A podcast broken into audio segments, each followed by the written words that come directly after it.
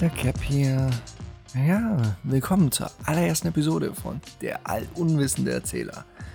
Oder der Cap erklärt sich die Welt. Ja, es ist so, so ein kleines Projekt von mir. Mein, mein allererster Podcast oder um es anders zu sagen, meine erste Audioaufnahme. Auch noch hier mit einigermaßen professionellem Mikrofon. Ja, man hätte ja auch so ins Handy quatschen können, aber wollte man schon was ordentliches bieten können. Man hat schon gemerkt, so da draußen, die Konkurrenz schläft nicht, das Niveau ist hoch mit YouTube und Co. Da muss eine gewisse Soundqualität her und das Handy, das erfüllt diesen Zweck nicht mehr. Man ist auch Gamer, man hätte eigentlich auch ein vernünftiges Gaming-Headset, aber die ersten paar werden hier schon mit den Augen rollen und sagen, mm, mm, mm, mm nee, das ist nicht dasselbe. Die werden mich sogar belächeln für das, was ich jetzt hier habe. Ich weiß gar nicht, ob ich dafür jetzt Werbung machen soll. Ach komm, warum nicht? Das ist mein Podcast, hier gibt es keine Regeln. Ich habe mir dieses Blue Yeti Nano gegönnt. War eigentlich was, ich sag mal, mittlerweile selbstverständliches, weil wenn man auf Google geht und so seinen Podcast starten will, das ist das, was jedem empfohlen wird. Da sagt man, komm hier, Blue Yeti, benutzen sie alle, machst du nicht viel falsch. Und jetzt gibt es dann viele, die sagen, nee, komm, brauchst schon diesen richtigen, wie heißt der, diesen XLR-Anschluss, sonst taugt das Ganze nichts. Habe ich mir gesagt, nö. Wenn man mit einer Prämisse wie der allunwissende Erzähler in einen Podcast geht, dann ist man, glaube ich, erstmal vorsichtig und gibt noch nicht so viel Geld aus. Also, das muss jetzt erstmal reichen für eure Ohrmuscheln. Das äh, sollte auch ein bisschen schmeicheln. Ich meine, ich habe ja auch Software vorliegen, der Cap hat ja ein bisschen Zugang zur Creative Cloud. Und da gibt es natürlich dann auch noch das Adobe Audition. Da habe ich auch mit ein bisschen auseinandergesetzt. Ich bin ja eigentlich Grafiker, ja, Medienoperator. Das heißt, eigentlich mal die Bilder. Da sieht so eine Tonspur erstmal befremdlich aus, aber man ist ja Technikaffin, hat sich da reingefuchst und so ein, zwei Kniffe schon kennengelernt, um die Tonspur dann ein bisschen anzupassen. Aber wenn das noch stark verbesserungswürdig ist, dann komm, sag's mir Bescheid und dann werde ich es wahrscheinlich nicht umsetzen. Da schaltet es leichter das nächste Mal nicht mehr zu. Haben alle gewonnen. Um das auch gleich vorwegzunehmen, ich habe mir die Audiodateien, ich habe ein paar Testaufnahmen gemacht und dann so, so reingehört. Und man hört sich ja sonst nicht reden. Also nur so in seinem eigenen Kopf und das nebenbei. Wow. Wow. So eine tolle Stimme im Kopf. Klasse. Das ist auch so ein bisschen der Hauptgrund, warum ich mich so gerne reden höre und dann einfach so vor mich hinlabern kann, ohne eigentliches Feedback. dass es einfach so toll anhört. Und am liebsten hätte ich es natürlich geschafft, beim Sound-Editing meine Stimme so weit zu tweaken und zu verdrehen, dass es sich so anhört wie in meinem Kopf. Weil das wird dann richtig Spaß machen. Aber jetzt müsst ihr damit Vorlieb nehmen. Kann ich euch auch nicht helfen. Was ich eigentlich sagen wollte, ist, äh, seht es mir nach. Äh, der eine oder andere wird es bestimmt gemerkt haben, ich bin so ein bisschen vom Fernsehen großgezogen worden. So, äh, Idole haben sich da rauskristallisiert wie Dieter Nuhr und auch Christoph Maria Herbst in der Rolle von Stromberg. Die haben mich maßgeblich beeinflusst und äh, nicht, dass ihr denkt, ach, das ist ja wie ein einziger Copycat-Killer. Der lässt ja nichts bei den eigentlichen Interpreten. Der klaut, wo er kann. So ist es nicht. Äh, ich kann nicht anders. Seht es mehr als Hommage und nicht als, als Diebstahl von geistigen Gut und Sprachduktus. Ja. Ich bin auch schon gespannt, wer hier alles reinhört, was das für eine explosive Zuhörerzahl sein wird.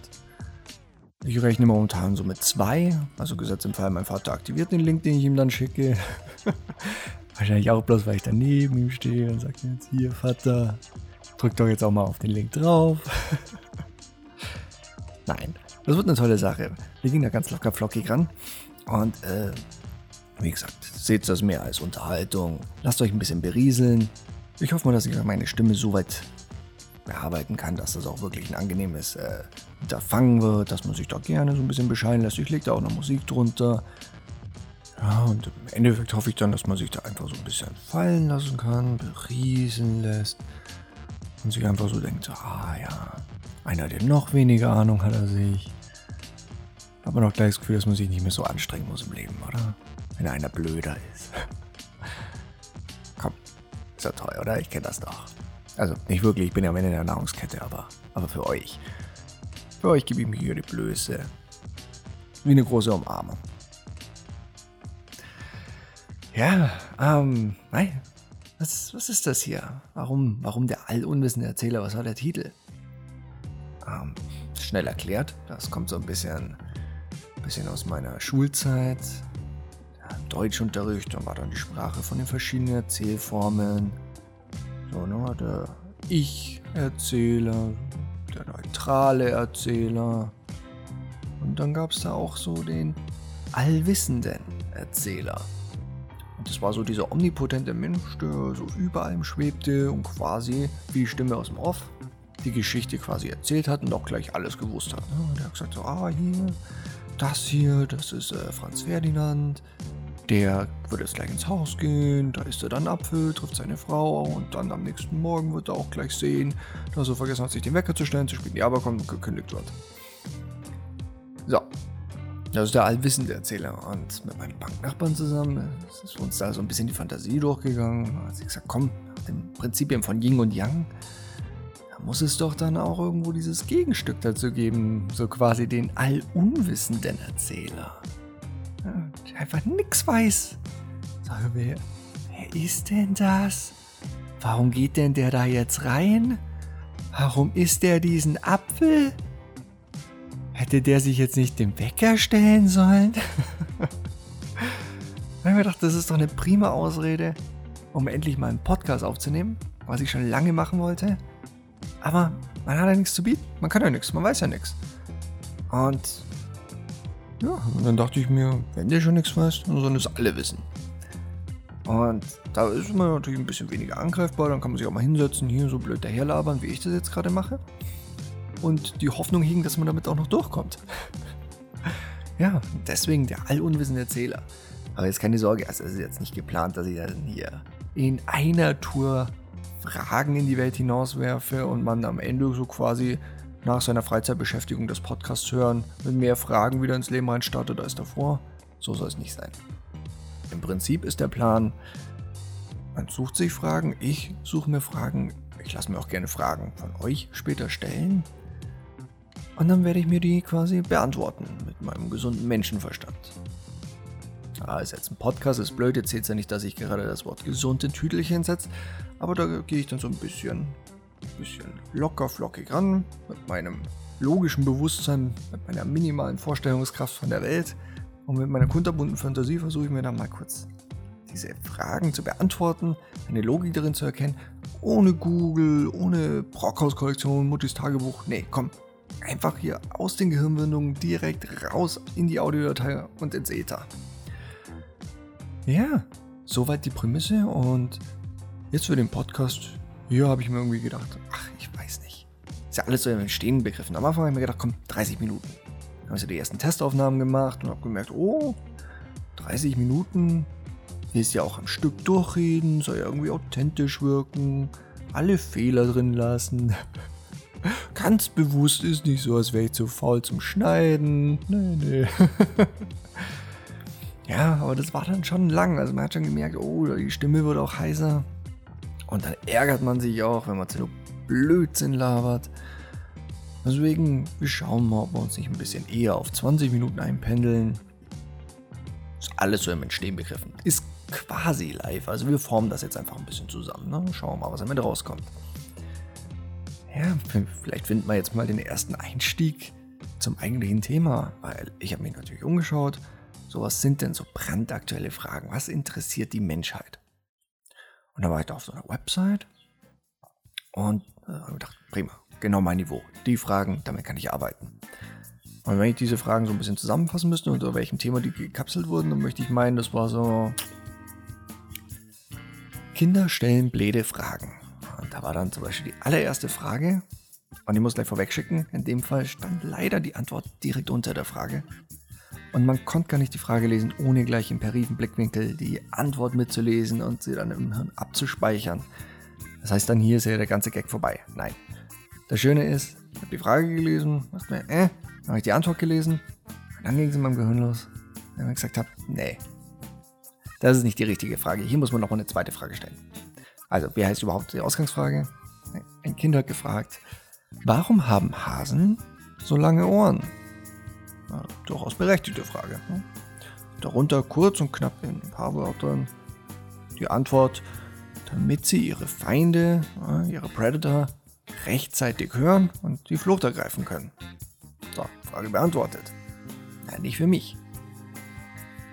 Wenn man sich so ein bisschen auf die Zunge zergehen lässt, ist irgendwie ein bisschen, ich weiß nicht, so inadäquat. Wir haben hier die Natur. Die Natur, das ist dieser omnipotente Charakter. Der kann alles, der macht alles, ne? Der formt so die Welt. Da wurden irgendwann so die Menschen erschaffen und dann die ersten Tiere, so Hund, Katze, Iltis, war alles da. Und an irgendeinem Punkt hat sich dann die Natur gesagt, komm, jetzt hätte ich gerne noch irgendwas Knuffiges, Süßes, ein bisschen wie Meerschweinchen nur mit längeren Beinen, mach mal einen Hasen. Und zack war das Ding da. Aber da kam der blöde Fuchs und hat ihn gefressen. Ja, hat sie die Natur gesagt, oh, blöd, da müssen wir was machen. Also gut, dann geben wir ihm doch einfach längere Ohren, dann hört er den Fuchs früher. Ja. Und jetzt? Jetzt ist er Hase mit seinen langen Lauschappen da gestanden, der Fuchs kam an, er hat ihn gehört, ist weggerannt, der Fuchs ist verhungert, hat nichts zu essen gehabt. Das war auch blöd, muss die Natur wieder ran. Und hat sie sich gedacht, oh, was machen wir denn jetzt mit dem Fuchs? Äh, keine Ahnung, vielleicht mehr weiße Muskelfasern, ne? mehr Explosivkraft, kommt schnell aus dem Stand, packt er wieder in den Hasen, hat er wieder was zu fressen. Jetzt war aber der Hase wieder tot. Ja? Dann musste man da wieder ran. Gesagt, okay, dann machen den Burschen vielleicht ein bisschen wendiger. Jetzt hat der Fuchs wieder nichts zu fressen gehabt. Dann muss der Fuchs wieder ein bisschen zackiger machen und ein Hin und Her, wo man sich denkt, wäre es nicht simpler gewesen, diesen bläden Hasen einfach unappetitlicher zu machen? Ich meine, der hat so viele Feinde. Der Fuchs ist hinter dem her, Wölfe essen den, äh, ich glaube ganze Adler essen den, Schlangen. Hackert, wir essen den sogar. Und wir haben sogar eine konzeptionelle Auffassung davon, was süß ist. Und so ein Hase ist süß und trotzdem verputzen wir den. Wäre es da nicht irgendwie geschickter gewesen, anstelle hier diese, diese Tortur durchzugehen, sich, sich lange Ohren zu überlegen und ihn dann immer noch auf eine Hetzjagd zu schicken, einfach zu sagen, nee, komm, dann soll der einfach schmecken wie ein paar abgelaufene Königsberger Klopse und dann rührt den keiner mehr an. Ich meine, die Natur ist ja sonst nicht so blöd. Das ist jetzt alles so, so gefühlt für mich in der zweiten Runde passiert. Ne? Am Anfang hat die Natur so hergegangen und gesagt, komm, wir machen hier schön Gras und Blätter. Und das, das fressen die Tiere. Super Idee, oder? Klasse. Wenn man sich so eine Kuh anschaut, die ist nicht schnell, die ist gemütlich. Herrgott, ich habe noch nie so ein gemütliches Tier gesehen, wenn das am Essen ist. Und warum denn auch nicht? Das muss ja dem Gras nicht hinterherjagen. Der steht an Ort und Stelle, frisst das Gras und wenn leer ist, dann geht es einen Schritt nach vorne und dann ist da wieder Gras. Tolle Lösung. Prima Einfall von der Natur. Aber nee, irgendwo hat sich die Natur gedacht, das ist ja langweilig. Hier muss ein bisschen Action rein. Die Leute wollen Blut sehen. Also machen wir ein paar Fleischfresser. Und schon ging die ganze, die ganze Misere los. Das ist wie in Hollywood. Da macht einer ein geiles Drehbuch, kommt ein toller Film raus und dann hat man da die Kassenklinge hören und schon denkt man sich, jetzt kommt auch noch eine Fortsetzung. Immer Mist. Ja, weil sie einfach nicht beim Ausgangsmaterial bleiben wollen. Das reicht einfach nicht. Immer noch ein oben drauf und zack hat man Matrix Reloaded auf dem Tisch. Das ist, ah. Ich will mich ja nicht beschweren. Ja. Das wäre zum Beispiel so, so jetzt mal ein Beispiel, wie ich mir das vorstelle. Da kommt eine Frage und dann beantwortet man sich die. Hier bin ich ein bisschen abgeschweift. Ich meine, die Frage wurde ja eingangs schon beantwortet. Eigentlich kontraproduktiv, was ich hier gemacht habe, aber nur damit ihr ungefähr seht, mit wem habt das nie überhaupt zu tun? Wer ist denn dieser Allumwissen-Erzähler und äh, auf welchem Level interagiert er mit mir? Und jetzt könnt ihr euch schon mal beantworten, so, ah, ja, komm, ein Depp. Aber da stand ja auch so in der Produktbeschreibung. Und ab hier können wir dann auch so locker flockig weitermachen. Ich werde fantasievoll mir die Fragen beantworten. Und ihr könnt dann gleich am Anfang mitraten. Vielleicht kommt ja auch mal eine intelligentere Folge. Mit der nächsten, denke ich, kriege ich euch. Weil das ist mir, war ein Bekannter bei mir. Wir waren so am Reden und ich kann mich nicht entsinnen, wie wir drauf gekommen sind. Aber auf einmal stand im Raum die Frage, wer ist eigentlich die Frau von der Freiheitsstatue? Keine Ahnung. Wer ist die Frau von der Freiheitsstatue? Ich meine, man kennt die Freiheitsstatue, ne, wie sie da steht, in ihrem türkisen Outfit. Oh, aber wer? Also wir wissen ja, glaube ich, so, ist ja allgemein bekannt, so die Freiheitsstatue kam ja von den Franzosen, das war ja irgendwie so ein Geschenk an die Amerikaner. Irgendwie, ich denke so, als, als Hommage an ihre Wertvorstellung und Ideologie, aha, das Prinzip von Freiheit, toll, toll, komm hier, basteln wir euch diese schöne Statue und dann, äh, na, ist euch gehuldigt. Aber wer war die Vorlage für diese Frau? Ist das überhaupt eine Frau? Ich meine, kann sie schon irgendwo, denke ich, mit dieser Toga, gut, das haben Männer früher auch getragen, aber sieht schon feminin aus, aber trotzdem, da fällt kein Name zu. Mir ist nicht bewusst, dass hier irgendwann mal in der amerikanischen Geschichte von irgendeiner großen Freiheitskämpferin gesprochen wurde. Gut, würde auch nicht Sinn machen. Also wenn eine große Freiheitskämpferin war, dann wird die nachgebildet und eine riesige Statue geformt, dann ist es ja auf einmal nicht mehr zum Huldigen der amerikanischen Ideologie, sondern von dieser Frau. Also dann fällt für mich irgendwie die Option flach, dass das eine, eine eigentliche historische Person ist oder zu der Zeit natürlich dann eine aktuelle Person war, sondern irgendwie so ein freies Model, oder? Es ist ja dann auch naheliegend, eine Frau zu nehmen, das schöne Geschlecht. Da guckt man auch gerne hin, Frauen freuen sich, hatten damals ein bisschen weniger Rechte und so, oh, hier, unseresgleichen, ganz groß. So, jetzt geht's mal aufwärts mit uns. Hm, fast. Ja, äh, Männer wären da ja auch gleich ein bisschen eigen, oder? Also, wenn die eine riesige Statue sehen von irgendeinem Burschen, dann fangen die, ich höre die doch direkt meckern, oder? Was hat er denn geleistet? Wer ist denn das? Hätten wir ihn jetzt nicht so groß gebaut, dann wäre ich doch viel größer wie der. Warum steht ausgerechnet der für Freiheit? Ich bin auch frei, zumindest kann ich mich frei machen. ja, da tun sich auch mehr Fragen auf als diese. Ich meine, was hält die Dame da eigentlich überhaupt in der Hand? Irgendwie ein Buch, eine Inschrift, eine Gesetzgebung. Und in der anderen Hand hoch empor die Fackel. Wieso? Und, und warum trägt die wie eine Tiara, als hätte die irgendein Metal-Enthusiast gebastelt? Ne? Diese wahnsinnig langen, spitzen Zacken. Und wieso konnte man von ihrem Kopf aus die Aussicht genießen? Ich meine, klar, wenn die Frau damals wirklich so groß war und man wirklich in ihre Rübe konnte, um ein bisschen zu gucken, dann hätte ich dir auch eine Statue gebaut. Aber das erklärt es ja noch nicht. Ich kann mir das nicht vorstellen. Ja gut, wenn man irgendwo na, diese Statue baut und damit jemandem huldigen will, dann, dann versucht man ja da irgendwo diese Elemente mit aufzunehmen. Ja? Sagt irgendwie, okay, komm, ihr habt irgendwie eine ganz tolle Rechtssituation, ihr handhabt irgendwie das Leben und das untereinander ganz nett. Und das verewigen wir irgendwie optisch ne, in einem Buch. So quasi, oh, das steht für das, das Werk, das Regelwerk, das ihr in eurer Ideologie hier äh, eingespeist habt. Und die Fackel, meine Güte, Fackeln, Fackeln waren doch schon immer gut, oder? Feuer macht Licht. Und meine Güte, wie alt wird die Variastatue sein? So 1850, oder? Ich mich mal aus dem Fenster. Muss ja schon ein paar Jahre auf dem Buckel haben, die gute. Die war ja, wusstet ihr das? Die war ja mal bronzefarben. Die Freiheitsstatue war eigentlich mal bronzefarben, aber so über, über die Jahrhunderte, wenn ich mit 1850 richtig liege, und die Oxidierung, Meeresluft, hat sich das dann so über die Jahrzehnte und Jahrhunderte verfärbt. Ja? War das bekannt? Von wegen allunwissender Erzähler. Ah, Thema direkt untreu geworden. Nein, so viel am Rande. Auf jeden Fall mit der Fackel, ähm, klar, so könnte ich mir schon vorstellen, dass das dann irgendwie nochmal zusätzlich wegen der Freiheit ist. So, ah, Licht ins Dunkel ist immer was Gutes, hat eine positive Ausstrahlung. Ich weise euch den Weg, das ist eine wegweisende äh, Lebensart, die ihr da an den Tag legt. Und von dem her, also Feuer war ja auch, ja, Feuer war doch bestimmt früher teuer. Ja, wenn ich da so dran denke, bevor es Elektrizität gab und die Nacht hereinbrach, war doch jeder Frau, wenn er sich so ein bisschen, bisschen dieses Element zunutze machen konnte, war es ja auch gleich wärmer.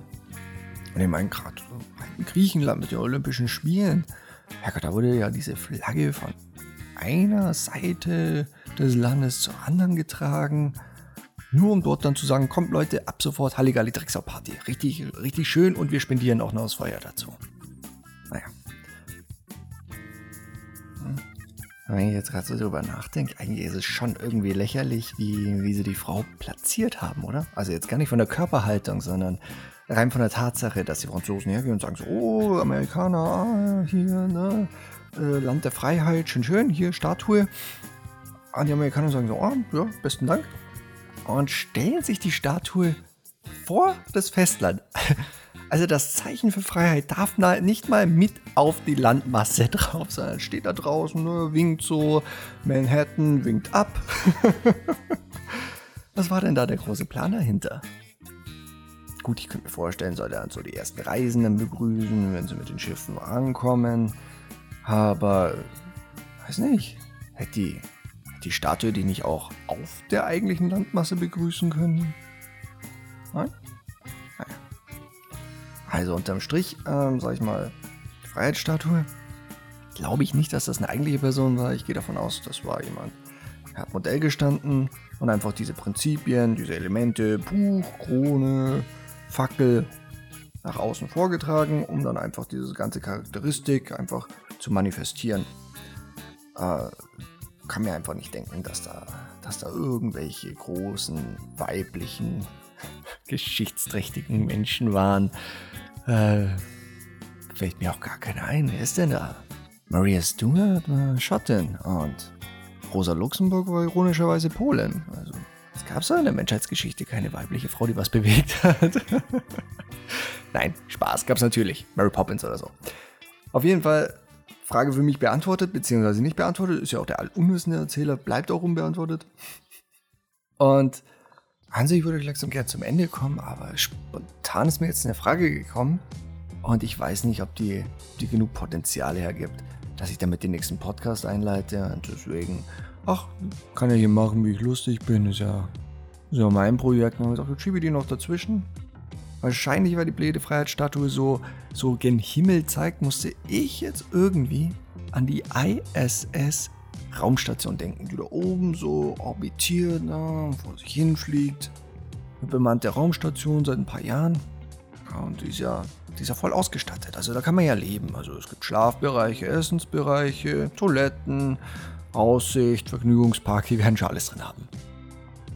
Und das kommt ja, das kommt ja einem eigentlichen bürgerlichen Leben schon gleich, dass ich mir gerade eben gedacht habe, hat die ISS-Raumstation Türschlösser, nach draußen führen. Also, ich meine, klar, hier ist es was Selbstverständliches. Du setzt ein Haus hin, baust eine Tür ran, machst ein Schloss rein. Wieso? Kann ja sonst jemand reinkommen, den du nicht drin haben willst. Und dieses Prinzip, das ist so allgegenwärtig. Ob denn da wirklich immer bei der NASA war, wie sie das Ding gebaut haben und dann hieß es, du, hier, Johannes, mach doch mal die Tür. Und Johannes rennt los und macht so hier ein schönes Rechteck, Scharniere ran, und dann einfach aus Gewohnheit noch Türklinke und ein Schloss. Ich meine, äh, ich stelle es mir ärgerlich vor. Man, man, ist ja Mensch, man ist vergesslich und wenn die NASA sich dann da oben meldet, beim, wer auch immer da gerade oben ist, Gorbatschow, und sagt so, hier, komm, äh, Freigabe zum Weltraumspaziergang und der geht los, zieht seinen Raumanzug an, na, geht einen Schritt auf die Tür zu, schlägt sich an die Schläfe, meint so, ah, hätte ja fast den Helm vergessen, das wäre blöd gewesen. Dreht nochmal um, holt den Helm, geht raus, Tür fällt ein Schloss und merkt so, ach scheiße. Schlüssel habe ich auch vergessen. Ja, ist blöd, ne? Dann hängst du da draußen rum. Gut, ist jetzt kein großes Problem, hast ja immer ständige Verbindungen mit, mit der Nase und sagst du, ah, hier, Houston, wir haben ein Problem. Schon wieder. Den Schlüssel vergessen. Und Houston sagt, komm, hier, kein Problem. Passiert jedem Mal. Äh, ruhig bleiben, wir schicken den Service-Mitarbeiter hoch. Halten Sie sich einfach einen Termin frei und seien zwischen 8 und 18 Uhr zu Hause. Nein, oder? Also ich kann es mir nicht vorstellen. Ähm, natürlich muss man auch daran denken, man ist ja da draußen, man weiß, welche Gefahren da lauern. Aber es wäre so lustig, wenn jemand tatsächlich aus, aus einem tiefen Bewusstsein heraus sich dazu entschlossen hat, da Schlösser ranzumachen, weil er gesagt hat, so, man weiß ja nicht, das ist so das ist so das größte technische, was wir bislang geleistet haben. Das wird dann da oben schweben. Das muss ja auch sicher sein. Und was ist denn, wenn dann tatsächlich extraterrestrisches Leben kommt, anfliegt und dann die Raumstation übernimmt? Gut, man kann es in Frage stellen, ob jetzt dieses, dieses extraterrestrische Wesen, das anscheinend so weit entwickelt ist, dass es Technologien besitzt, dass es durch Raum und Zeit gehen kann, nur um dann an der verschlossenen Tür an der ISS-Raumstation zu scheitern. Invasion der Menschheit gescheitert wegen einem Vorhängeschloss. Was lustig wäre, nachdem die Erde da unten also sperrangelweit offen steht. Nein, komm. Äh, können wir ausklammern, oder? Das ist keine eigentliche Frage. Die haben keine Schlösser dran. Das ist Schwachsinn. Ich schließe das aus. Die haben eine Luke, die kann man zumachen, aber bestimmt von innen wie von außen. Also, wenn hier einer unter uns ist, der so professionelle Einbrüche betreibt und so nach der nächstgrößeren Herausforderung sucht, komm. Die ISS ist, glaube ich, unversperrt, da kannst du ordentlich abstauben. Ein bisschen Astronautenfutter mitnehmen. so, ähm, ja, glaube, ich komme langsam zum Ende. Also, nicht, weil ich keine Lust mehr habe zu reden, sondern ich ähm, habe jetzt mal meine Fragen durchgeboxt, die ich durchboxen wollte. Und jetzt zum Abschluss. Ich meine, macht das ja auch zum ersten Mal. Jetzt muss ja irgendwie eine Abmoderation her, oder? Muss ein Verweis her, wie er mich wiederfindet. Naja, Schmalfrage, wie habt ihr mich denn jetzt überhaupt gefunden? ist ja das schon ein Ding der Unmöglichkeit. Nein, ich denke mal, äh, für, fürs Erste steuert man wahrscheinlich so einen YouTube-Kanal an. Oh, das wohl das Simpelste. Ich könnte mir vorstellen, dass man da jetzt die ersten hören. Aber man hat schon vor, ich sag, Mediengestalter, man hat natürlich schon vor der Aufnahme angefangen, so seine Website zu konzipieren. Ganz spärlich. Und ich denke mal, die wird dann auch online sein, so wie der Podcast hier online geht. Und die wird dann raus. Ich lehne mich jetzt mal aus dem Fenster, aber ich glaube, die URL ist noch frei mit allunwissen.de anzusteuern sein. Und dann findet ihr mich dort und ansonsten eben hier auf YouTube. Hier ist leicht gesagt. Weiß noch nicht, wie ich den Kanal nenne, aber ich denke mal, der allunwissende Erzähler. Irgendwie so. Seh mal. Ihr habt mich ja jetzt gefunden. Findet ihr mich wieder. Ja, so zum Abschluss würde ich auch gerne einfach die Tore freigeben für freies Feedback, das dann irgendwie heißt, hm, ja, Thema ganz spannend, ne? so ein Deppen mit freier Laufbahn zu begleiten, wie er sich die Welt erklärt, da will ich gerne am Ball bleiben, aber da muss ich ein bisschen was ändern. Ich hätte dann gern mehr Fragen oder weniger Fragen. Das Ganze ein bisschen mehr elaboriert, ein bisschen bunter. Oder auch ruhig technisch, das heißt, nein, komm, da ist alles, das klingt viel zu dumpf. Was macht denn der für ein Sound-Editing? Oder wenn es andere Meinungen gibt, die sagen, nee, da höre ich nicht mehr zu. Dover Podcast. Der labert in einer Tour. Kann man nichts machen, ne? Nein. Ich werde das Ganze natürlich dankend entgegennehmen. Wir formen das Ganze hier ein bisschen zusammen und das soll ja irgendwo auch uns allen Spaß machen. Ja, in dem Sinne sage ich, komm, wenn ihr auf YouTube seid, schreibt sie unten in die Kommentare. Wenn ihr auf meiner Website seid, da ist ja dieses kleine Kontaktformularfeld. Da könnt ihr euch dann auch irgendwo verewigen. Stellt mir irgendeine Frage, die ihr das nächste Mal beantwortet haben wollt. Das kann äh, variieren zwischen, oh, wie muss man sich die fünfte Dimension im Quantenschaum vorstellen oder ach, warum haben Giraffen so lange Hälse? Ich guck's mir an, ich beantworte euch die Dinge. Rechnet es bloß nicht mit einer adäquaten Antwort. So, in dem Sinne sage ich mal danke fürs Zuhören, danke fürs Reinschalten. Ich bin der Cap, der allunwissende Erzähler und ich freue mich aufs nächste Mal. Na dann, bis dann. Ciao, ciao.